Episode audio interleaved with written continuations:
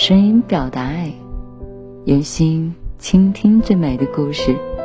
嗨，亲爱的小耳朵们，大家好！您现在收听到的是网络声电台，晚安，小耳朵，我是 N.J. 童小扣。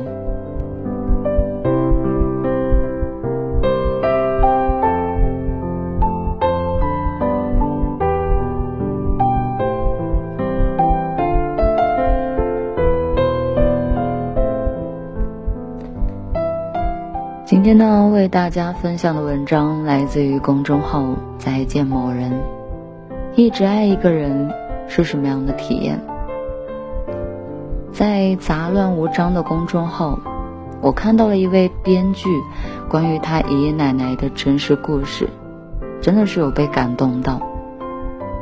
偶然间，他翻到了关于爷爷奶奶的四本装订起来的书信，原来。爷爷奶奶之前是同窗，两个人常常交换一些书信，一来二去就对彼此有了心意。于是，在一九五八年，初中毕业，两个人就把结婚证领了。结婚后，爷爷留在镇里读书，奶奶去了幼儿园当职工，而这也就变成了异地恋。这场异地恋长达十八年。那个时候交通不便。两个人见面需要坐小船换乘大轮渡，再转车，这个路程就需要三天的时间，再加上贫困，一年有时候都见不到一次，两个人只能靠着每个月四封的信件交流。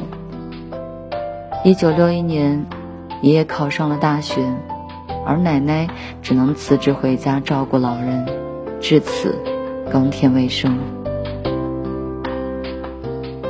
就在奶奶回到小镇的那一天，爷爷去送她。奶奶说：“以后你的前途无限，我只能当农民。与其等你以后后悔，不如就趁现在，我们分手吧。”但是爷爷却坚定地说：“我选择了你，就不会后悔的。”一九六六年，爷爷终于毕业了。可是，在那个年代，工作并不是我们所想的按照自己的意愿分配的。此时，爷爷被分配到了更远的地方——兰州。就这样，又过了十三年，一直到一九七九年，爷爷终于被调了回来。至此，他们才算是真正意义上的在一起。爷爷寄给奶奶最后一封信，上面写道。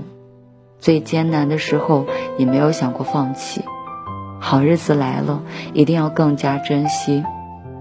最后，作者也在这篇漫画的结尾写道：“我想，爱情的长久不仅在于最开始的时候有多相爱，还在于之后浪漫的、很漫长的相处当中，一次次创造出更多的爱。去选择你爱的人很重要。”但是，同样重要的是，去爱你选择的人。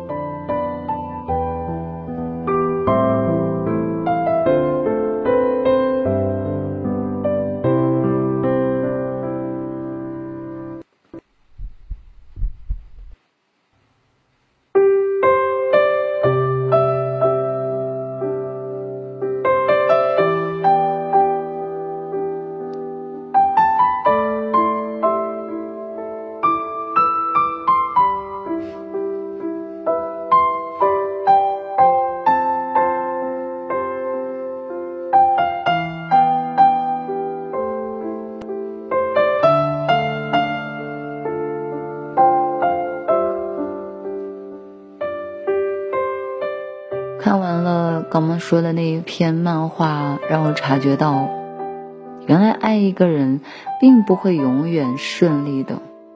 有些人会在某一段的波折当中失去了联系，而有些人却会在那段波折当中更紧的手挽着手。我也想起了周总理和邓颖超的故事。结婚那年，周总理二十七岁。邓颖超二十一岁，结婚之前他们四年未曾见上一面。结婚之后，他们却相濡以沫、温柔了半个世纪。在战火纷飞的年代里，在那个车马很慢的年代里，他们的爱情让我们看到的是山海皆可平，字句情万千。据统计，周总理和邓颖超之间的通信大概有两百五十多封。这两百五十多封的书信当中，除了革命问题的探讨，字里行间的写满了二人之间的深情与关爱。就像在一九三二年的七月，两个人在书信当中写道：“望你珍摄，闻你万千，情长纸短，还闻你万千。”就像在一九四四年的十一月的书信中写道：“你走了，似乎把我的心情和精神一带走了。你走了，好像把舞场的热闹气氛带走了。信尾是深深的吻你，轻轻的吻你。就像在一九五四年的十一月，这个时候的郑邓颖超在信中的开头写道。”恩来，我亲爱的老伴儿。此时两个人已经相伴超过十年，同样甜蜜的不只是二人之间的爱情书信，还有一九六九年周总理从越南调行回来时，一进家门，邓颖超就快步的迎上去，边走边说：“哎呀，老头子，你可回来了，你得亲我一下。”我在电视上看到你在越南亲吻那么多漂亮的女孩子，你得同我拥抱，同我亲吻。周总理并没有在意随行人员的目光，而是一把将邓颖超拥在怀中，温柔而又有风度的紧紧拥抱在一起。总理深深的在爱妻的脸上吻了一下，一切都是那么自然，旁若无人的自然。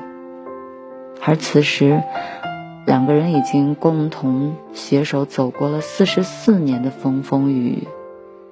那时候的周总理已经七十一岁，邓颖超也有六十五岁了。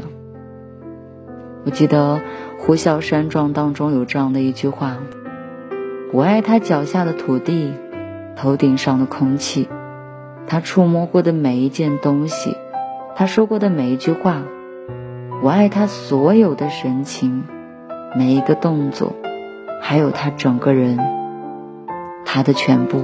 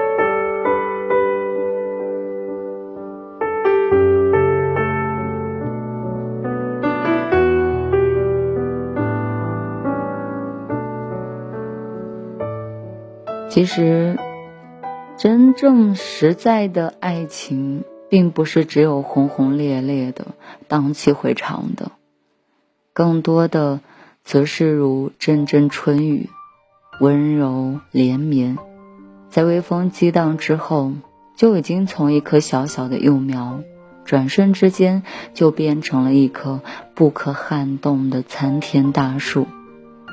携手一生的婚姻。我想，也是我们每一个人这一生当中最能接近的英雄梦想。我相信婚姻会是我们爱情的延续，也是我们报以对爱情怀有希望的馈赠。世间一定会有这样的一个人，就算你踏遍河山，见过人潮汹涌，但是只要那个人站在你的眼前，一个人。便足够挡住了人山人海。为你我会至死不渝将你的所有容纳在我的余生里。为你守护千生万世。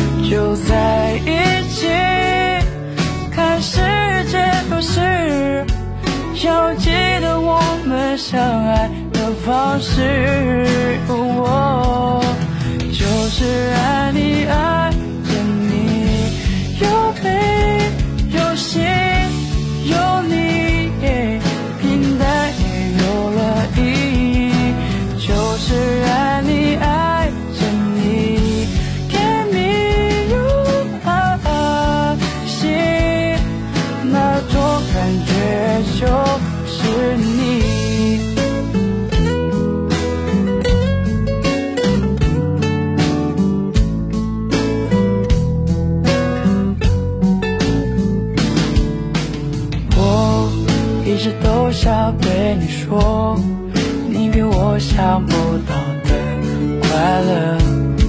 像绿洲给了沙